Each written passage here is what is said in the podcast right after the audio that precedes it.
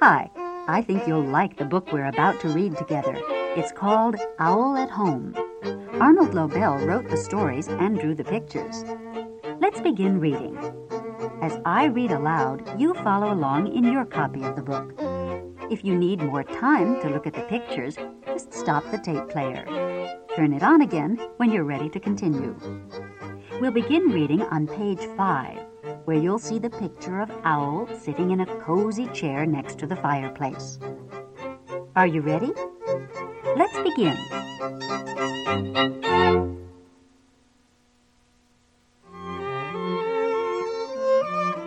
The Guest Owl was at home. How good it feels to be sitting by this fire, said Owl.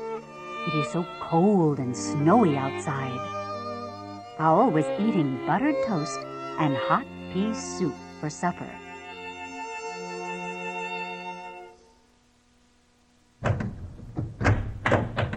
Owl heard a loud sound at the front door.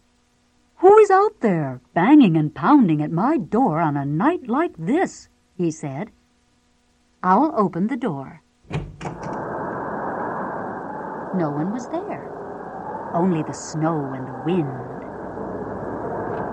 Owl sat near the fire again. There was another loud noise at the door. Who can it be? said Owl, knocking and thumping at my door on a night like this. Owl opened the door. No one was there. Only the snow and the cold. The poor old winter is knocking at my door, said Owl. Perhaps it wants to sit by the fire. Well, I will be kind and let the winter come in. Owl opened his door very wide. Come in, Winter, said Owl. Come in and warm yourself for a while.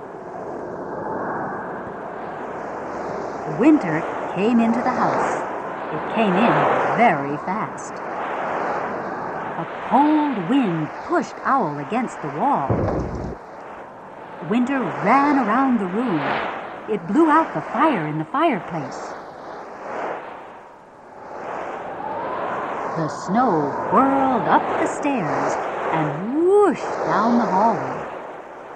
Winter, cried Owl, you are my guest. This is no way to behave.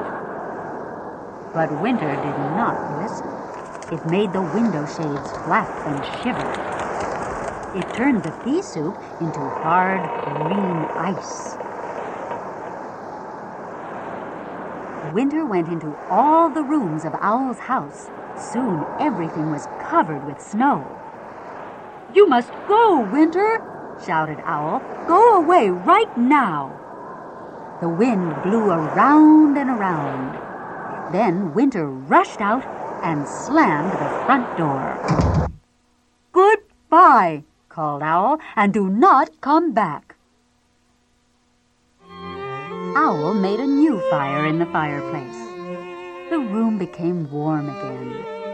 The snow melted away. The hard green ice turned back into soft pea soup. Owl sat down in his chair and quietly finished his supper.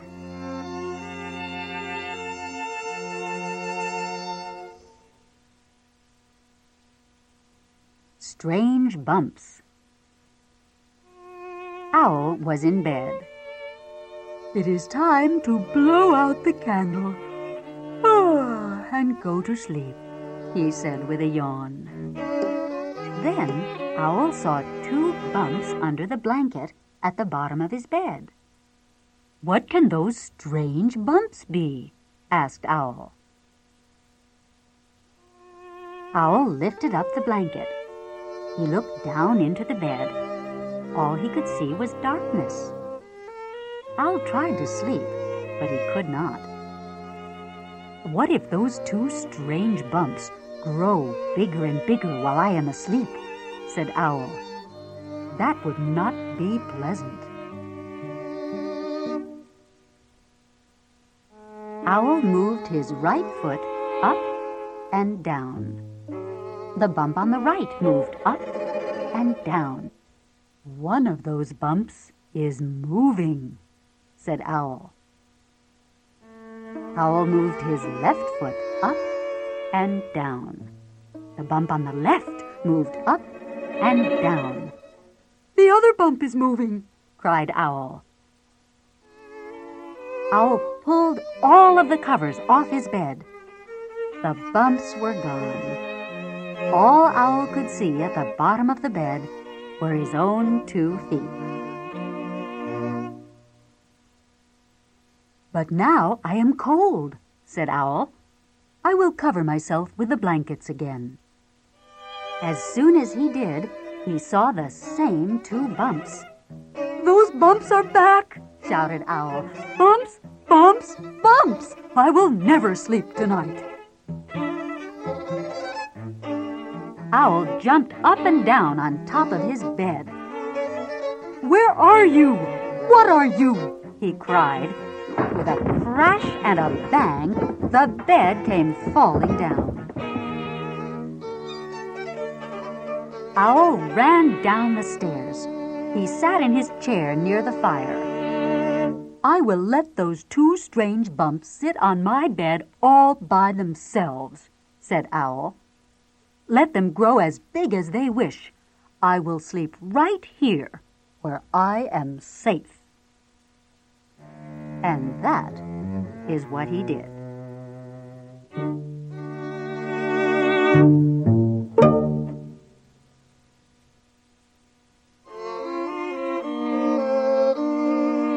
Tearwater Tea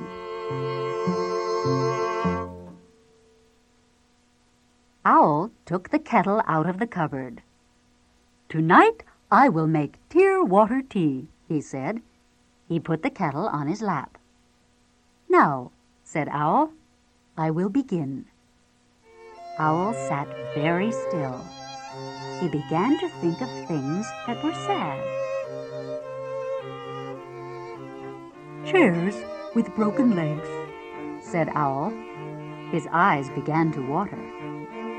Songs that cannot be sung, said Owl, because the words have been forgotten. Owl began to cry. A large tear rolled down and dropped into the kettle. Spoons that have fallen behind the stove and are never seen again, said Owl. More tears dropped down into the kettle. Books that cannot be read, said Owl, because some of the pages have been torn out. Clocks that have stopped, said Owl, with no one near to wind them up. Owl was crying. Many large tears dropped into the kettle. Mornings nobody saw because everybody was sleeping sobbed Owl. Mashed potatoes left on a plate, he cried, because no one wanted to eat them. And pencils that are too short to use. Owl thought about many other sad things. He cried and cried. Soon the kettle was all filled up with tears. There, said Owl. That does it. Owl stopped crying. He put the kettle on the stove to boil for tea. Owl felt happy as he filled his cup.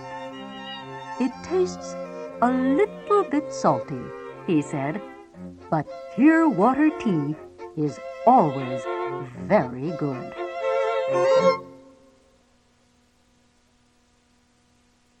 Upstairs and downstairs. Owl's house had an upstairs and a downstairs. There were 20 steps on the stairway. Some of the time, Owl was upstairs in his bedroom. At other times, Owl was downstairs in his living room. When Owl was downstairs, he said, I wonder how my upstairs is. When Owl was upstairs, he said, I wonder how my downstairs is getting along. I am always missing one place or the other. There must be a way, said Owl, to be upstairs and to be downstairs at the same time. Perhaps if I run very, very fast, I can be in both places at once. Owl ran up the stairs. I am up, he said. Owl ran down the stairs. I am down, he said. Owl ran up and down the stairs, faster and faster. Owl, he cried, are you downstairs? There was no answer. No, said Owl, I am not downstairs because I am upstairs.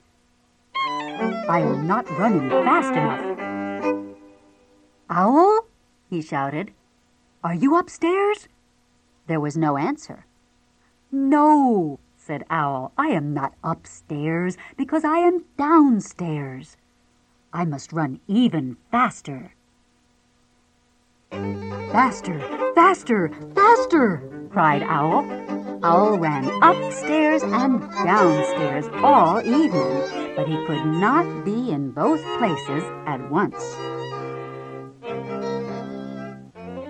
When I am up, said Owl, I am not down. When I am down, I am not up. All I am is very tired. Owl sat down to rest. He sat on the tenth step because it was a place that was right in the middle.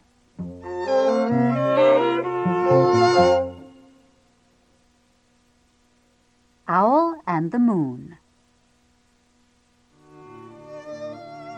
One night, Owl went down to the seashore. He sat on a large rock and looked out at the waves. Everything was dark. Then a small tip of the moon came up over the edge of the sea. Owl watched the moon. It climbed higher and higher into the sky. Soon the whole round moon was shining. Owl sat on the rock and looked up at the moon for a long time. If I am looking at you, Moon, then you must be looking back at me. We must be very good friends. The moon did not answer, but Owl said, I will come back and see you again, Moon, but now I must go home. Owl walked down the path. He looked up at the sky. The moon was still there. It was following him.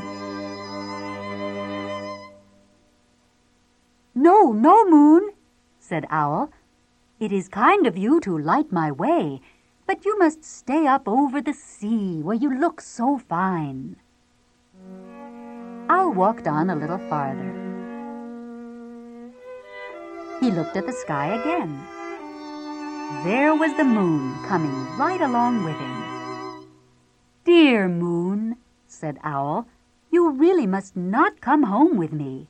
My house is small, you would not fit through the door, and I have nothing to give you for supper. Owl kept on walking. The moon sailed after him over the tops of the trees. Moon, said Owl. I think that you do not hear me. Owl climbed to the top of a hill. He shouted as loudly as he could, Goodbye, Moon! The moon went behind some clouds. Owl looked and looked. The moon was gone. It is always a little sad to say goodbye to a friend said Owl. Owl came home. He put on his pajamas and went to bed. The room was very dark. Owl was still feeling sad. All at once, Owl's bedroom was filled with silver light. Owl looked out of the window. The moon was coming from behind the clouds. Moon, you have followed me all the way home. What a good, round friend you are, said Owl. Then Owl put his head on the pillow and closed his eyes. The moon was shining down through the window. Owl did not feel sad at all.